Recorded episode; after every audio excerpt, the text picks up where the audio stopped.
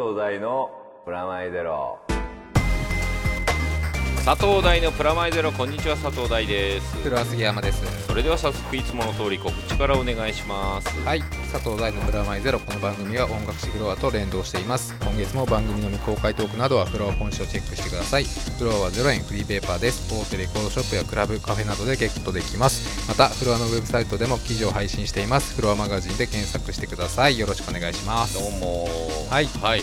あのこの収録してる段階でもすっかり夏みたいな天気になってます、暑いですね。はい。先月の放送の予告通り、はい。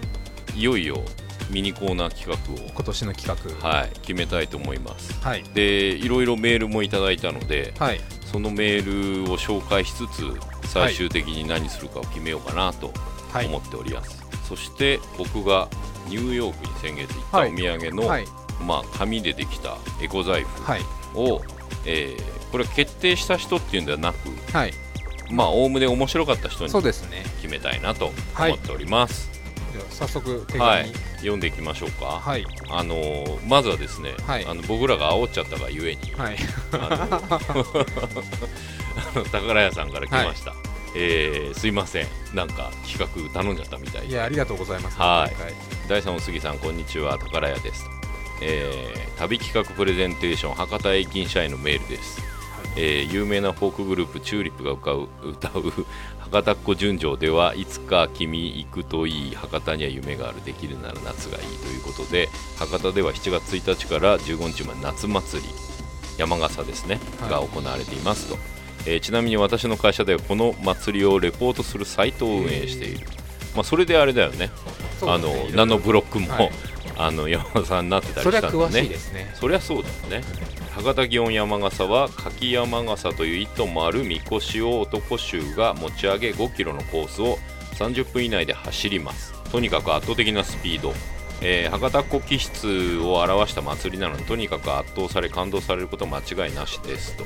おすすめの日は、えー追い山と呼ば追い山でいいのかな？追い山と呼ばれる山笠のパレー。もうパチパチうるせえな。すいません。フィナーレである7月15日、えーしかし早朝5時スタートであり宿泊施設が全滅になっている可能性があるので7月10日から14日山笠開催に沸き立つ博多見物を兼ねておすすめしますと。これすごいですね。これあの普通に観光になっちゃうんだけど。そうですね。えまだ見てみたいです見てみたいですね。実物生を。うん、これあれだよね。あの日本の南大祭りとかで紹介されてるようなやつビとかでもやねってそうな。はい。そしてあれですね。仕事だったんですね高谷さんね。そうですね。はい、とりあえずあれですね、こう 最後の2行がすごくいいんですよ、はい。い、らっしゃった時にはできる限り案内させていただきますので、博多にお越しの際にはぜひぜひなるほど。はい。行ってみたいんですけどはい。遠いっすね。どうい。日帰りできないもんね。っていうか、日帰りできるんだろうけど、これあれだね、予算との兼ね合いも出てきちゃうそうですね。あとはまあスペシャルな何かがあった時とか。ミニ企画じゃない感じってこと、本気ですね。本気の観光、い、いね。ありがとうございました、はいで続いてあのね結構来てたので続いて紹介しますよ、はい。ペンネームとどのさん。はい。ありがとうございありますがとうございます。えー第3お杉さんこんにちは。今年の今年の企画は旅ということで2プラン考えてみました、えープラン1、えー三宅島。はい。先月の放送でも船で旅行したいというお話がありましたのでピンときましたと夜の東京竹芝桟橋から乗船、えー朝には大自然の三宅島に着くことができます。と夏には綺麗な海でイルカと一緒に泳げます。イルカってちょっとでもいいですね。イルカ イルカ好きそうだね 見てみたいです。触ってみたいそう。そしてプラン2、2えーゲームマーケット2015秋。最近ボードゲーム界が熱い90年代後半から起こり始めたドイツゲームのルネッサンスの波がようやく日本にもやってきました、えーここ数年で数々の名作が日本でも誕生しています、へえーそこでここ数年の名作を毎月プレイしてゲームマーケット2015秋に参加してみませんかもしよろしければ名作数本をセレクトさせていただきます。ーぜひなんかセレクトしてほしいですけどね。えー超アウトドア超インドアの2つを提案させていただきました、えー今年の旅企画が楽しい未知との遭遇になることを祈っております。それではまたということでありがとうございます。ありがとうございます。これ素敵ですね。そうですね。うん。いやこれ新しいですね。うん。なんかねあのゲームマーケット2015秋っていうのは、なんかあれらしいですよ、えー、と11月の22日に東京ビッグサイトでやるらしいでかいですね。なんかさ僕ねボードゲームすごい好きだったんですよ。はい。まあボードゲーム世代とも言えるんですけど。人生ゲームとかですよ人生ゲームとかももちろんちっちゃい頃やってたし、モノポリーとかもやってたけど、あとスコットランドヤードっていう知らない。でしょ？あの一人が犯人になって、はい。まあ、残りがスコットランドヤードって警察。のことなんだけど、警官になって、はいあの全員で追い詰めていくへえすごい面白いそれハンカチ落としみたいな感じですけど。いやもっとね あのねもっとちゃんとね知的なそうそうそう。インテリジェンスなあそうあのねあの逃亡逃亡者ってテレビでやってんじゃん、はいハリソン・フォードとか昔映画でもやあってた違う違う。あのあれテレビ番組でやってる鈴木拓とかがあの途中で逃げてリタイアして炎上しちゃう。そう黒いスーツ数字の人。あれをボードゲームでやるからへえすごい。そうあのそれを東京じゃないやあのロンドンの街で、はい。バス電車船を使って、はい。それは決まった数のチケットを全員持って。でバスで移動したものが何かは言わなきゃいけない。バスで3駅はい。この土地の中でバスで3駅移動したところの次にはい。船で1駅っつったら、はい。船の港から逆算して3駅前のはい。バス停のあそこにいたんじゃねえかっつってじゃあみんなで行けとか言ってやるゲーム。へこれ超ー推理ゲームみたいな感じあそううそうそうそうそう。それがボードゲームなんですボードゲーム。なんですよはでアバロンヒルってね昔あゲーム聞いたことありますそうそうゲーム会社があって、そこでねスコードリーダーっていうはい。ゲームがあって、はい。すごく詳しいでしょ出てきますねどんどん。出てくる出てくる。あとあの第三帝国っていうボードゲームですよ。これね6ヶ月ぐらいかかるんだけど ちょうどいいかもしれないですね。年末でそうそう。友達ん家で昔やってて、はい。小学校。6ヶ月間やるんですか？56年生。そう。そいつんち まあだから普通に考えたらもっと短いのかもしれない、はい。でも僕らはあの放課後ずちょっとずつやってたから6ヶ月ぐらいかかったんだけど、い、わゆるドイツ側数軸側それから西、側のの？そうあの第二次世界大戦をそのまま再現するゲームで、へドイツから始まってって電撃作戦ででこう歴史通りやんなくてもいいんだけどおおむね歴史通りに進んでっちゃうってゲームでへ多分ね1940何年までにえーっとねあロンドンを落とせれば、はい。多分ドイツが勝てる。ーなるほど。それを落とせないと、はい。結構上陸作戦やられちゃうっていう。ノルマンディー系そうそうノルマンディー家をやられちゃうっていう そのゲームもすごい面白いゲーム。まあっていうぐらい僕好きなのでね。はい。僕これいいなと思ったりも、はい。でねこれねあのホームページとか見るといいいいのがねはい。あのゲームマーケットでははい。電源を使用しないアナログゲーム。あここがいいですね。電源をいつも使用してるゲームやってます。そうそうだ電源を使用するゲームをいっぱいやってるけど、はい。はい電源を使用しないゲームから始まってる。うんあまあゲームの歴史は、ね、元々が。そうそうそうそう。そう、なんかすごい楽しそうなんですよ。楽しそうだね。ルールを覚えるのがもう苦手なんですよね。まあね。一個一個の。それのルールをうまいことこなすのが楽しい。大人になってちょっとは理解できるようになったかな。いやでもね意外と大人になってから、はいモノポリーとかやると、はい。意外と面白い。面白い。よどうしてかっていうと結構こう土地問題とかあの割とこう借密金とかそうそうそう。はいはい。人生ゲームとかってさ、はい。割とこう人生半ば過ぎてやると切ないじゃん。そうですね。僕も人生ゲーム1個だけ持っててへ僕それなんかホリエモンの人生ゲームでそうそうそう捕まる前に出てたってギリギリに出たっていう それを言われて買ったんですけどほとんどやってないんですけど。えそれ持ってんの？持ってますまだ。えそれあえて今やんの？面白いあえ一周して？持ってきますよ。でかいですけど。そうだね。なんならキャンプ行く時持ってきましょうか。そうそういえばあ先月ねキャンプ出てたそうんですね。もねだから宿泊とかに持ってけそうですね。なんか他に新しいゲームとかも買ってあおすすめそうか。トドおすすノさんにめしてもらおうか。あのじゃあキャンプ地に持ってくはい。だとしたら大きさ考えてね。あの、うんであとなんか比較的短期決戦がいいな。これって6ヶ月とかかかっちゃう。カードゲームはまた違うものなんですかね？UNO とかそういう。あでもこれアナログゲームのイベントだからありなんじゃね？カードゲームありだよ。ここにも書いてあるよ。カードゲームの出店とかも書いてあるから、い。カードゲームはありなんじゃない？アナログ電源を使わなければいい。えでもじゃあこのトドノさんがおすすめのはい。ボードゲームを教えてほしいひとまず知りたいですね。知りたいっすもう全然最近のゲームが僕もわからないので。わかんないこのドイツゲームのルネッサンスの波を知りたい。どどんなルネッサンスがあるのどどこからルネッサンスがしかもドイツっていうね。ルネッサンスじゃねえしっていう。最近で電源を使わないゲームって。なんかあんのかもねめちゃめちゃなんか頭あいいやつ使いそうなあのほら感じですよね。ちょっと前だと水道管ゲームとかさこう水道管をこう並べてはい。並べていくやつとか、はい。それに似たようなゲームで俺昔買ったビルディング作っていくビルディングを建築して道路をはい。つなげていくってゲームがあって、まあおおむね水道管ゲームみたいな感じなんだけど。シムシティな感じなそうそうシムシティ要素の入った水道管ゲームみたいな面白いです。僕らなんかすごい今食いつきました。そうですね。僕はちょっとイルカにも食いついてたんですけど、うんうん。島っていうのがちょっとやっぱ憧れますね、島ね。これだからさ場所を聞いたんだけど、場所着いた後のこと全然考えてない。あのなんかあの宝屋さんだとただの多分俺博多ラーメン食って、はい。あの祭り見て、はい。あの美味しいご飯酔っ払って、そうですね。確実になんか日本胸酒巻いて帰るっていうでしょ、間違いなく新幹線から酔っ払うっていそうだよねでこれ島も島行く間からもうそれが始まってて。っ イルカと泳いで溺れるっていう。ね。はい。どちらもいいプランですね。はい。ちょっときき、はい。読んでいきますね、えー続いてペンネーム33回転寿司さん、はい。この方も何度も。そうですね。ご無沙汰ありがとうございます。ご無沙汰ありがとうございます。ありがとうございます。第3お杉さんこんにちは。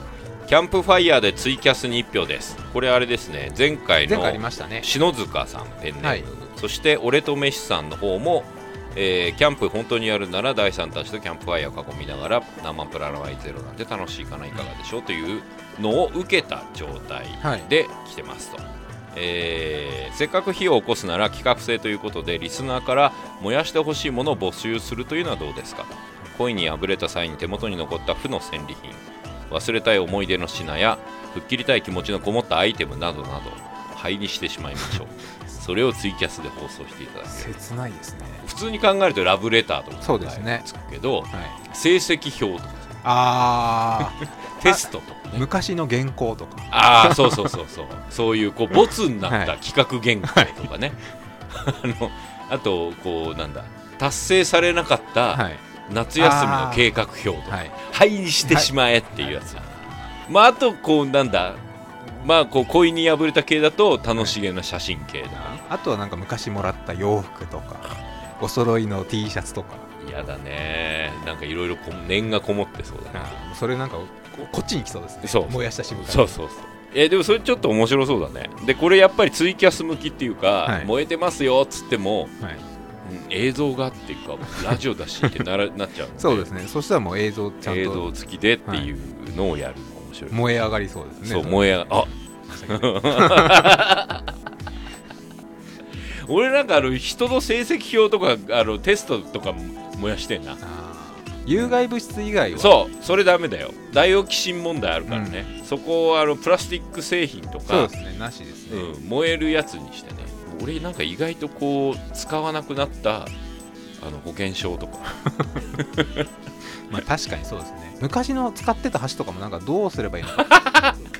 捨てていいんだろうけど。うん、折れちゃったやつ捨てがいがあるけど使えるちょっと欠けてるわけじゃないけどちょっとハゲたみたいなあーなんかあんね思い出を燃やす。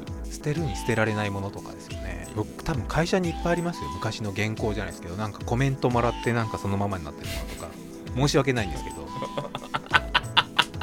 CD とかダメだよ。CD いや CD 燃えるんですよえ？CD の版は燃えるゴミなんですよ今。おやそうなの？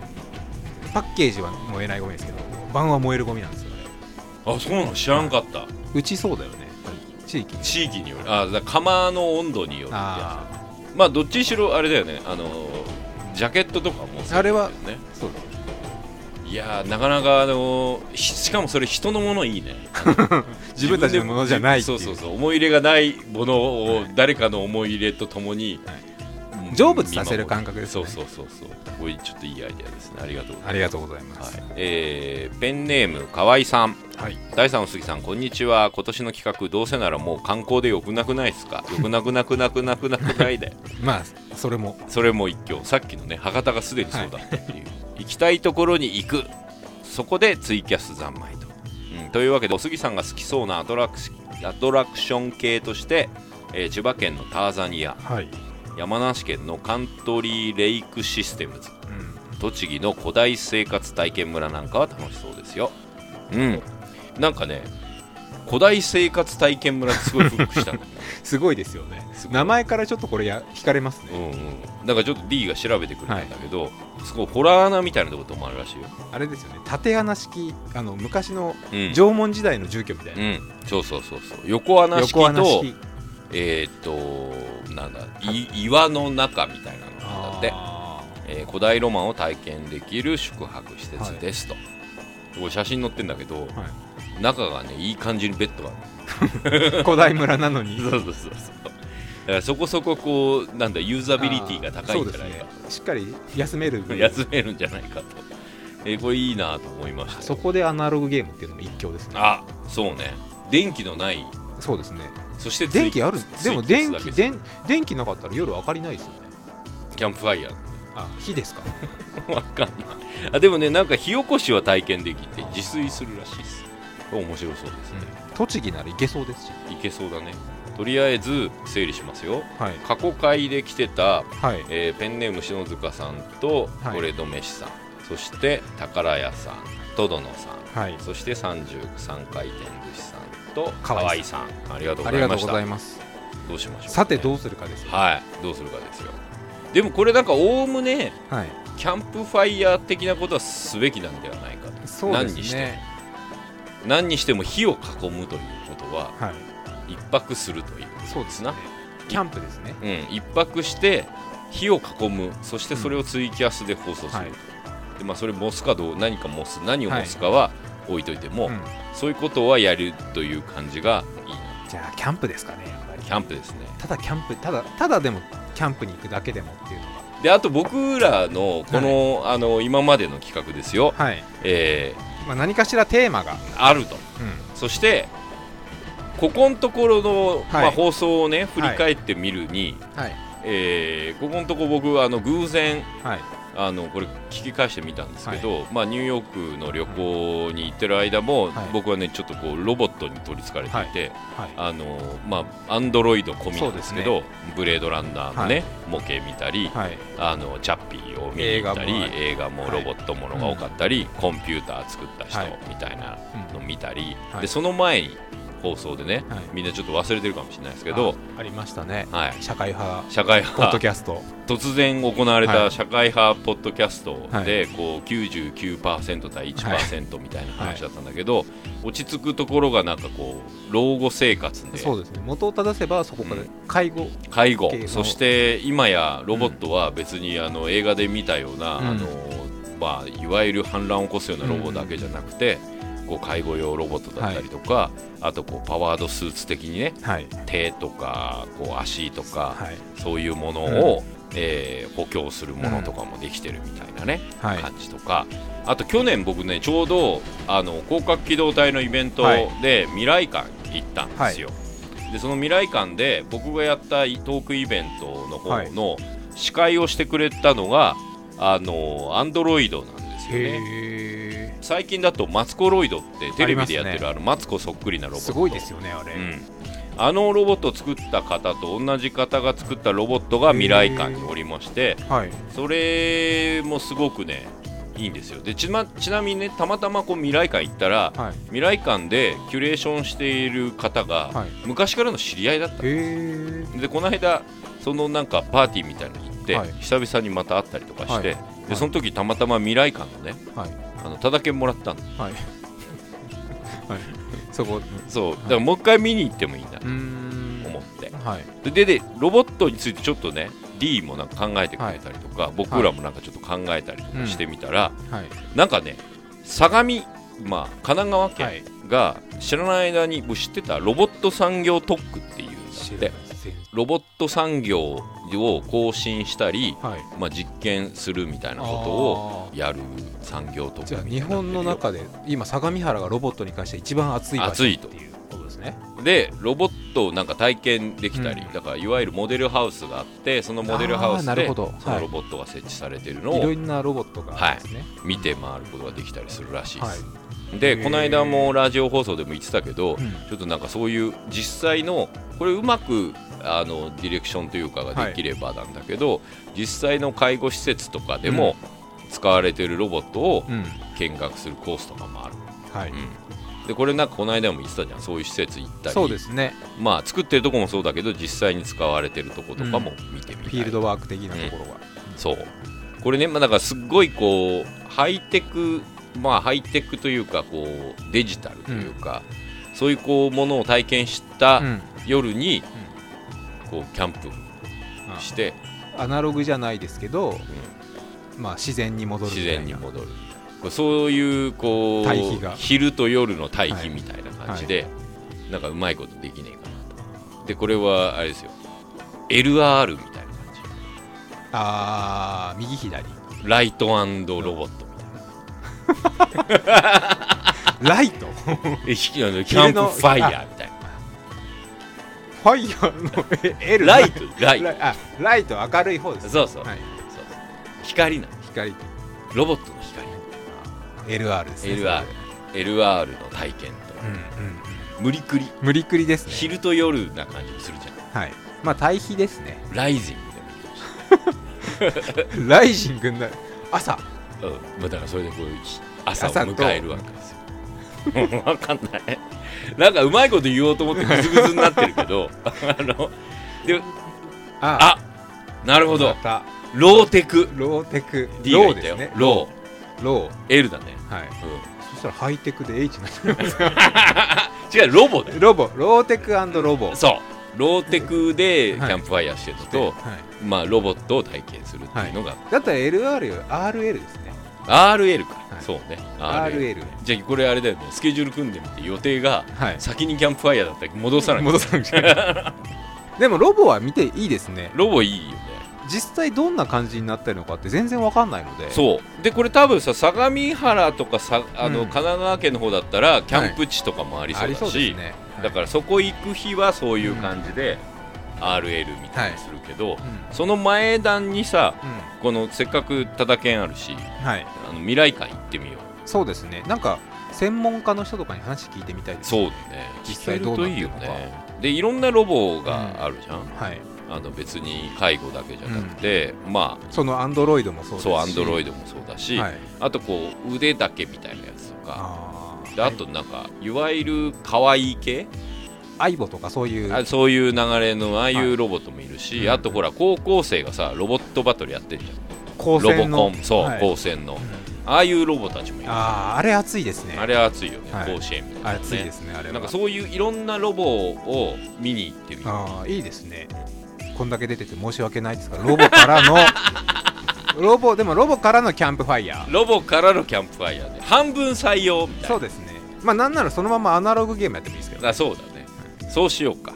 まああの別に採用になった人にあげるってやつじゃないから、はい。ちょっとじゃああげるの決めようか。まあとりあえず L ああ RL の体験に決定、はい。やー。あ対比？なるほど。なるほど。思い思い D が思いついちゃったよ、じゃあ RL の対比。イエーイ。いいんじゃないですか？じゃあそれであれだ。あのお土産あげますはい。面白かった人にあげたいんですがはい。僕はですねボードゲーム。トドノさん。はい。ルネッサンス知りたいので。はい。ルネッサンスも R ですからね。そうね。R ですから。あ何す今ドヤ顔したあのドイツゲームのルネッサンスのナビを教えていただきたいっていうのもあるので、はい。トドノさんに紙財布もまあお土産あげたいと思います、はい。じゃあこれぜひ名作を。名作ゲームそしてこの名作ゲー数ムを本セレクトしていただいて。うん、キャンプやりに行った夜とかにやってみたりするとか、はいじゃあ、えーっとお杉さんも一人選んでください、俺と飯さんで前回早も早々といただいたので。最初だったもんね。はい。もう一個のはい。エコ財布。これは燃やさないでください。そうですね。はい。燃えると思いますけど。無事じゃあ今年の企画がうん。RL の対比、はい。うん、なんかロゴもなんかそういう感じになりそうでいいよね。そうですね。未来館って取材できるのかな？でもいろいろ話は聞いてみたいですね。ね。未来館っていうぐらいなので。そうね。未来について。毛利さんがやってるとこだよ一回だけ行ったことがあります。本当？あの僕ね何回かあれですよね。そこあの地球のそのそう大きい地球。儀そこでなんかライブやってたんでそうそうそう。それを見に行きましたね。あの病区やったりとか,、はい。この間もだから僕が司会やった時はコーネリアスのライブだったので。石井さんかな？誰かがなんかライブやった時。あやってそう。でちなみにあれですよ。フロア的に言うとここの音楽はい。あの上の映像の音楽はジェフ・ミルドやってたんですよ、やってそうっすね。やってそうでしょ、やってそうですうん、ね、毛利さんと一緒に対談したりああなんかやってそうですね。そうなので割となんか親和性高いジェフ先生が。ジェフ先生が。いやいやいや RL の対比。まあいつ行くかは今後またそうですね。調整しながら。はい。であのあれですね。キャンプファイヤー決まったんであれだな。あの企画はやろう。燃やすやつ。燃やすもなので、のはい。えーこれも燃やしたい思い出。燃やしたい思い出。あの灰にしたい何かはい。をちょっと募集してみよ送れるのかな？恥ずかしくて送れないって人も。うそうだね。あのぜ名前とか切り取ってもらってもいいです。修正機で潰してもらあってもいい。そうだね。はい。あなるほど。先に何を燃やしたいかのメールをください、はい。それであのいけそうなやつを 選定して。選定して申しますパワードスーツとかあったら着てみたいんですけどそうだね、はい。最近ほら俺もニュースで見たけど建築現場で使おうとしているらしい、へえハードスーツを。介護用は多いですよね。介護用はもちろん多い。あとあの重いなんつうの、はい。こう鉄材とかはい。重機とかをちっちゃいところで運んだりうん。するためあの通れないようなドラえもんの手袋的な感そう。じですよね。明るいこう使い方。プラスの方向で、うんもしなんかそういった情報も、あそうあれば。あと実際作っている、はい、まあ、高専の人とかね。応援に行きますもん。なんかその作ってる現場とかちょっと見てみたいですね。リサーチしてみたいので、皆さんからの情報はい。を RL の対比係でください、はい、まあえー通常のコーナーをはい。通常の話はい。が実はこうロボットとかにちょっと関係あることなんだけど、はい。最近っていうか旅行行ってる間に本読んだんですよ。はい。あの熱い本さ、はい。旅行行ってる時読むじゃん。はい。であのサークルっていう本なんですけど、はい。えーデイブ・エガーズさんという人が書いた人でこの人普通はこうどっちかっていうと,、えー、とドキュメンタリーとか、いわゆるこう純文学系というか、はあの普通の小説普通小説というか、そういうのを書いてる人なんですけどこれ SF なんですよ。はい。であの簡単に言うと,、えー、と Google と Facebook 足した2で割ったようなすっげえ会社に就職した女の子が世界を変えていく未来にどう関わっていくかって話なんだけど、はい。これね恐ろしい本すごいリアリティがあるんだけど、まあ Google はい。まあ、Google とか Twitter とかも実名で中に、うん。Facebook とかも実名出てくるんだけど、そういうのを全部統合したような、えー手軽なシステム、まあ、サークルっていうシステムなんだけど、はい。そのサークルっていうシステムを作ってで GoPro みたいなはい。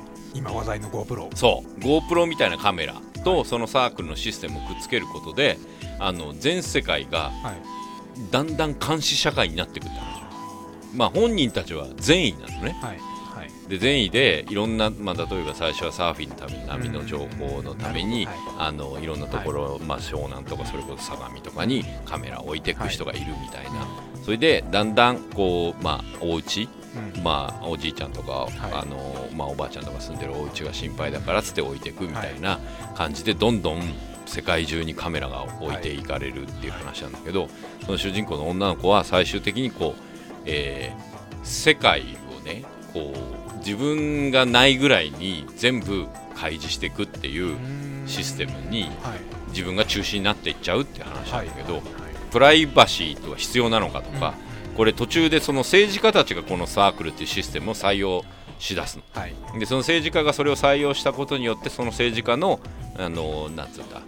権力が上がるための道具みたいな。に使われたりもするんだけどでもそれが公正であるっていうことが分かるみたいな感じどすごくいいことのように始まってて、はい。最初いいことのように進んでいくんだけど、でもだんだんそれが集団的なこう圧力というか同調圧力みたいなものにつながっていくっていう、でこれあのいいねみたいなのと、はい。い、いねみたいなのを押すみたいなのがあるんだけど、この会社内で、はい。い、いねっていうのを何百件とか何千件が1日流通してて、そこに参加しないとそれは君の会社の評価に決まってくるみたいな感じになってくっていうやつがあってすごいリアルなんだけど、ありそうですよねありそうありそう。でもう前半のまあこれすっげえ熱い本なんだけど、はい。前半全部が大体そういう話で積んでっててでああ分かる分かるとか、はい。あああるあるとか、ででもだんだん息苦しくなっていくんだけど、うん主人公はそれがすあの正義であるって方向にどんどん進んでいっちゃうのね、はい。まあ、だからこうね正義ってまあ怖いですよね。怖いよなっていうそう信じ話もう盲信してうんしまうと全てが正義になってしそうまうので。そうそうそうでこのだ同級生がいるんだけどこの女の子、昔付き合ってた男の子の同級生がはい。田舎の町であのシャンキャンドルを飾るはい。シャンデリラみたいなのを作ってい。る職人さんがいて、その職人さんがその最初はインターネットでねホームページ作ったらいろんな国の人が買ってくれるからいいことだよみたいなこと言われてるんだけど、そう物草でやらないみたいなうん。とか知られたくないみたいな感じから、はい。それがこうだんだんあの人たちは違うカルトだみたいになってたり、こうそのサークルに入ってる人間とはい。入ってない人間で、はい。っていうそれで最終的に99%がサークルになっていくっていう話になってその時残りの1%はどううん生きていくかみたいな話になっていくっていうのがすごい恐ろしくすて。ごいですね、まあ、コミュニティから外れた人がどううん。そうそうそう。だからマイノリティになって。いく、まあだから最近もこの間ね、い。なんだっけ。ソフトバンクの社長か、はい。はい。社長？常務がもうスマホでいいだろうってガラケー作んねんみたいな発言したじゃん、はい。もうねだからスマホとガラケーの段階でもすっごいうん。そのなんていうんだろう技術格差がはい。感じられるっていう発言だったと思うんだけど、はい。まあ、実際そうじゃん、い。そのガラケーでなんかもう作られなくなって。だんだんともう減ってはいますよね。減ってっちゃうじゃん、でもし実際僕ら使ってるとスマホの方がすげえ便利だし、うん。あのすごく便利なわけ、はい。海外旅行してる時もはい。俺超これ便利で道に迷ったなと思ったらうん。Google はい。調べりゃいいし、だからね昔はこれねもう親父のたわごとに聞こえるかもしれないけどちょっと面白みがなくなったなって感じるのが、昔俺ドイツとか行ってた時、地図もねえから東ドイツとか、うん。行くクラブのうん。住所しかないのね、はい。フライヤーに書いてある。その住所を片手に、もう人に聞くしかないもうだからい。る人に聞くわけ。あとお店とかに行はいって、うん。あと、まあ、そこらで歩いてる人とかに、でもうドイツ語もう話せないとか言いながら、うん。こう地図見せて「あのあの」とか言われながらたどり着いて、もうはいその過程がそうですね。ロールプレイング冒ゲームみたいな、険ですよね。それでクラブであれば、はい。低音が聞こえてくるんですよ、うん。ドンドンはいっつって、あこっちの方だっつって行って、あったみたいな、うん。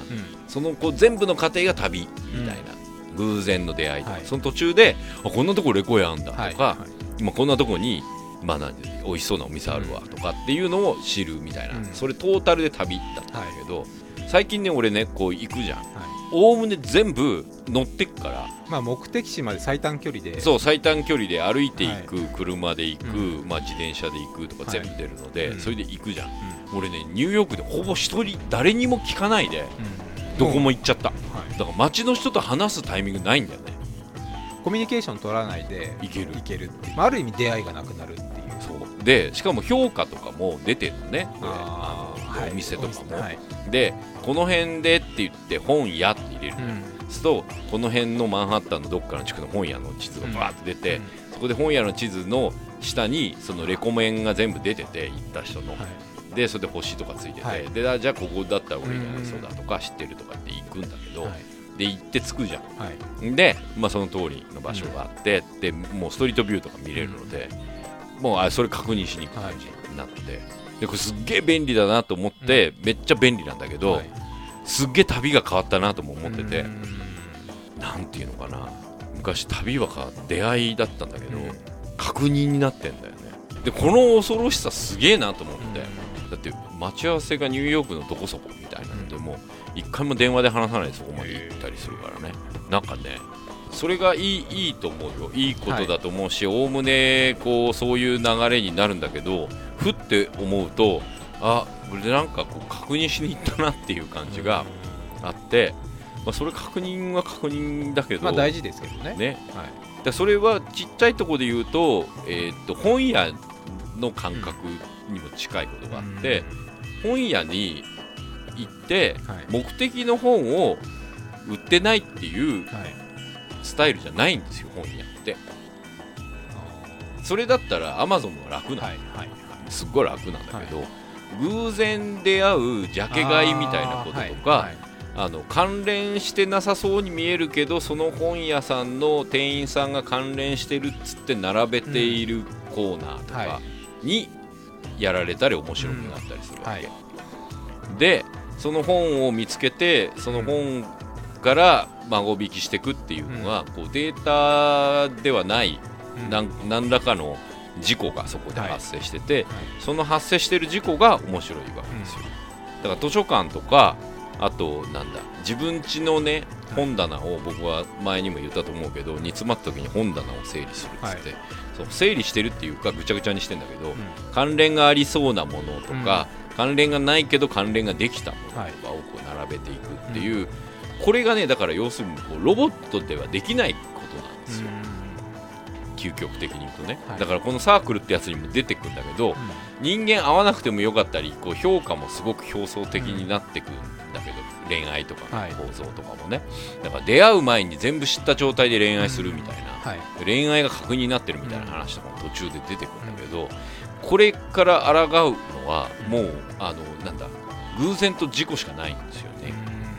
だからこの偶然と事故をどうこうシステムじゃない形で起こしていくかっていうのを考えると、まああのこのね電池が電池っていうか充電が切れたのニューヨークいる時にね、あの気楽にさこういうの見ながらこうヘッドホンとかして、ふんふんとか言って俺ニューヨーカーみたいなふりしてたのに、これ充電切れるじゃん。あと19%とかになって、やばいってなってそこから俺どこなんすなんか字の字面覚えてるけどなんて読むかわわかんない駅みたいな。はい。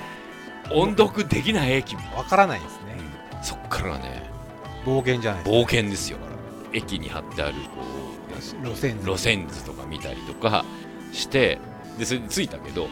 あの小1時間ぐらいで、実はその時の思い出が一番覚えてるっていうその駅とか場所とか。まあフレッシュな。あと必死だから。あので止まってた駅とかあの、うん。クイーンズボローってとこ止まってたんだけど、そことかもこれあのスマホで全部行ってたから、うん。スマホで分かった気になっててなんかぼんやりしてるわけだからね。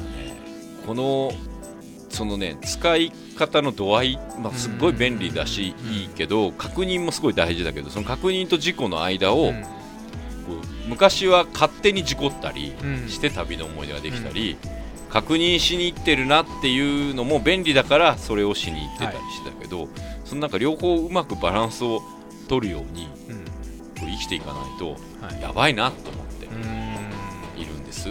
あと散歩のさはい。テレビ番組がみんな面白いはいはいわけじゃん、はい。まああの関西地区だったら五分五分だったり、はい。まあ、東京地区だったらまああのもやさまはい、ブラタモリとかそうブラタモリとかね、はいああいうの全部面白いじゃん。うん、確認しに行ってないから面白いあー新しい発見で。うん、だってあの街も面白いけどそこにいるおじさんとかが個性的だと面白いわけじゃん。アクシデントじゃないですけど。そうそう。でフラッと行ったうん。食事屋にいたおばちゃんとか店員が面白いわけじゃん、うん。それで最近なんかマツコがね夜の街を徘徊するあありますね。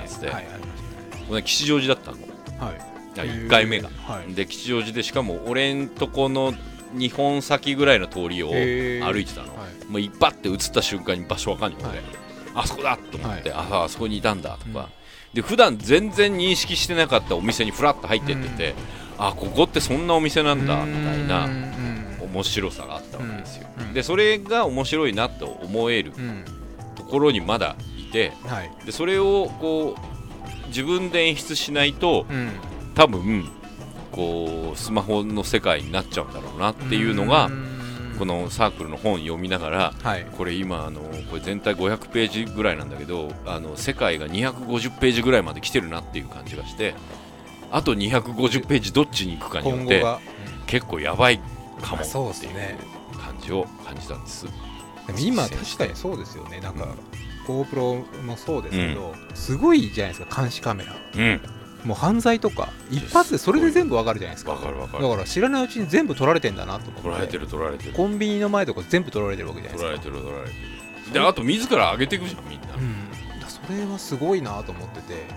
うん。あもう何もできないなと思っだってほら場所特定とかもさ、うん。ちょっと写ってる写真の裏で場所特定されたりもしちゃうし、でそれがなんだポジティブに使われるそう場合もあるじゃん。行方不明になってそれって全部報道されるのはポジティブな使い方だと思うんですけど、絶対そのネガティブな使われ方もしてるのかなと思って。全然できると思うし、まあ、だからストーキングしも全然できるっちゃできるし、ただそのなんだろうその全体が確認なんですよ。はい。それをこれを使っての確認で、うん。この確認からどれぐらい遠ざかるかってういうん。ことなのかなと思ってて、なんかだからこうずっとこう事故を起こしていくためにはこうどういうふうに生きていったらいいのかなっていうのをすごい考えさせられる本でしたよ。確認とその冒険の間、間。LR の対比じゃないですか。それずっと考えてたんですけど。そう。ロローテクの事故ね。はい、それで何かあのロボットうん。のその GoPro とかで監視される社会と、ふあとポジティブなやつを確認しに行くのと事故みたいなキャンプファイヤーをやりに行く対比ですね。と、大変ですな。ちょちょっと前ぐらいからはい。まとめようとしてたでしょ。いやちょっと俺のちょっと前話をからああのこれ繋がってんのかなとは思ってたんですけど。そうそうつながってんだよね、あのー結構なんか今年ずっと考えてることが、まあつながってるのかそれとも全体的にそういう、えー、と映画とかとか、まあそうですね。文学とかも、はい。そういうターンに来ているのかそれとも自分が興味があるから、はい。そういうのをいやしてるのか今もう社会的にもまあそういう時代になってきてると思うので、だからその確認と事故の間をこう、またどっちも大事なんだよなと思うんだけど、どっちかがどっちかを、えー、とおろそかにすると、うん。楽なのでどっちも、はいはい。確認しないで生きていくっていう楽さもあるし、もう痩せに戻れ的なね。確認しながら生きていく楽さ、うん。そのそう。どこにでも行けるっていう。確認だけで行ける楽な感じもあるしっていう。だなんかね旅してるとそのスマホがなくて旅がどういうふうにやってたんだろうって忘れちゃうんだよね、だ地図とか見て、うん。あここじゃないここじゃないって思うそうだって俺昔だってロンドン旅行した時ロンドン A to Z っていう、あのー決まった地図があって、はい。前の日にねもう地図であ。めっちゃシミュレートしてるそれでそこで頭の中で想像して空想した状態を見に行ってうん。全然違ったりうん。あと間違ってたりはい。意外と合ってたりとかっていうのを楽しんでるのも旅の一つ。そうですね。なんかだから、あのーそれを懐かしむっていうわけじゃないけどそれをどうこうエンターテインメントとしはい。て今後演出していくのかっていうのは、あの逆に言うとこうスマホ側がうん。その確認と便利さの向こう側を作るべきなんじゃないかとは思っね。そうですね。その行く先々にあるもののみんなキョロキョロしてみんな見てたものが、うんうん。今目的目的地に行くためだけのカーナビみたいなものになる、人間がナビゲーションされてるので、なうまいこと言おうと思ったけど、うんはい そのナビから外れたところに何があるかっていうのをあのなんか先回りするというか、うん。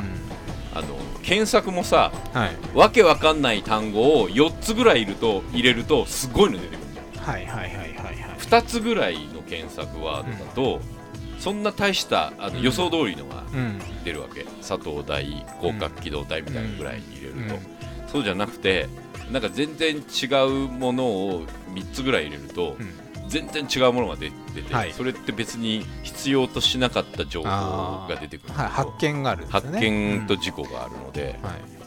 うん、なんかそういう面白さなのかなってねだから本屋に行ってあるもの A というものを買いに行ったけど、うん。ん。買いに行って帰り的には C より D ぐらいのものを買って帰ってきてるみたいな。昔レコヤに行って、目的のものを買おうと思ったんだけどレコヤのレビューを見てそっち買っちゃうみたいなそれそれそれ。感覚ですよね。そう。だからそういうものをどういうふうに演出していくのかっていうのが楽しいのかな。と、これだからあのナノブロックとかで俺らがハマって、はい。勝手なロボットがあロボットじゃないブロックができていく過程に近いっていうか最初目標としてることと大枠はあるんだけど、ん。出来上がったものが全然違うものになるみたいな、それは自分の意思でやってるんだけど、はい。でも、えー、と世の中に対する接し方も自分の意思を入れないと、うん。昔は勝手にそれ事故起きてたし、あのそれこそ沢木耕太郎の時代はね、アジアに行けばはい。小説が書けたんですよ、うんきっと、新しいものもそうそうないから。そうアジアに行くだけで小説が書けたのね、今は多分ニューヨークに行っても小説をかけるカタログもできねえよみたはいいな感じになってるうんんで、それなんか自覚的にならないとダメなんだろうだから旅もあえてカーナビなしで行くと。なあそうそう。事故でね、はい。行くとか。だからこのミニコーナーも、もうまとめ的に言うとそういうことをしに行くんだね、そうすると多分たどり着かないっていう。そう。たどり着かないけど 何か違うものにたどり着いてるかもしれないみたいな、まあ確認しに行くことも大事なので、その両方。R, R に関してはそうして、はい。L に関してはなんかはい。予測不能なことをしているっていう、キャンプにしようと思ったら結局キャンプ地にたどり着かずに野宿みたいな。そうだね。野宿は辛いね。でも新しいなんか近くに温泉があってあ。発見があるとか。そうだよね。誰かに止めてもらう まあそうですね。何かそういう出会いとかある、発見が。うん、でもなんかそんなようなことを、うん。いやでもそのザ・サークルってちょっと面白そうです面白いです。あの怖いです。リアルすぎて怖いっていそう。淡々と。それで僕自身もそういう Google とか,、うん。なんか Facebook とかに対してすごい興味があるし、うん。なんかすごくこうプラスになっている感じ、でそれが、えー、とある瞬間からこう宗教っぽくなってくっていう感覚がこうあの信じてるものはうん。民主主義っていうか民意はいなんだけど、その民意自体って、まあ偏った民意になった場合にそのマイノリティはどういう意味なのかっていうのが、まあ、あのこの間の99%対1%の富裕層の感じの逆バージョンで、はいそのマイノリティが1%になった状態でのそのハイテク99%になった時、あの見えなくなっちゃう可能性があるんだよね、1%無視するんじゃなくてももううなかったものになるっていう。認識されない可能性があって、うん。だってあの今ネットやってない状態でかなり認識されないものが見えてくるじゃん、情報も確実にそぎ落とされて知らない知らないっていう、最近は例えばイベントとかも Facebook だけで宣伝するとか、そういうことになると見てない人わからないですから、ね、分かんないよね。だかつてそれがフライヤーでフライヤーがはいレコヤに行かないと手に入れられなかったっていうのも同じ構造ではあるんだけど、その同じ構造の2つをくっつけるものとしてあったネット側がそっちに行かない可能性が出てきてるだもう。本当コミュニティに限定されてしまうっていう、うん。昔はフライヤーだったら誰でも行けば手に入ったものが。あと偶然落ちてるのを拾ったりする可能性もあるから、だからあの検索も正確さを売りにしてた時代が、はい。終わりに近づいてるんじゃない？あ Google 的に。はい、正確じゃない検索。その方が実は面白いっていう。そうそう。なんかそういう面白さをうん。演出する検索エンジンがまあそれもシステムになっちゃうから自分たちの方からハッキングしていく感じの方がいいのかな。わかんないけど。まあなんかそんな感じで。ーはい、来月じゃあ。はい。また。じゃあそれまでにまたなんかロボット情報とキャンプファイヤーはい。の燃やしたいもの。はい、などあとあれですね。トドノさんからは名作ルネッサンスセルネッレクトサンスセレクトをぜひお待ちしておりますんで、よろしくお願いしますぜひお願いします。はい、でホームページのはい。メアドに送っていただくか、ハッシュタグのはい。シャープ PM0 に。トドノさん以外でも。あ全然。もう俺これ知ルってるとか。ネッサンスゲームだっていう、はいよろしくお願いしますと、そんなわけで今回もプラマイゼロは佐藤大と。フロア杉山がお送りしました。それではまた来月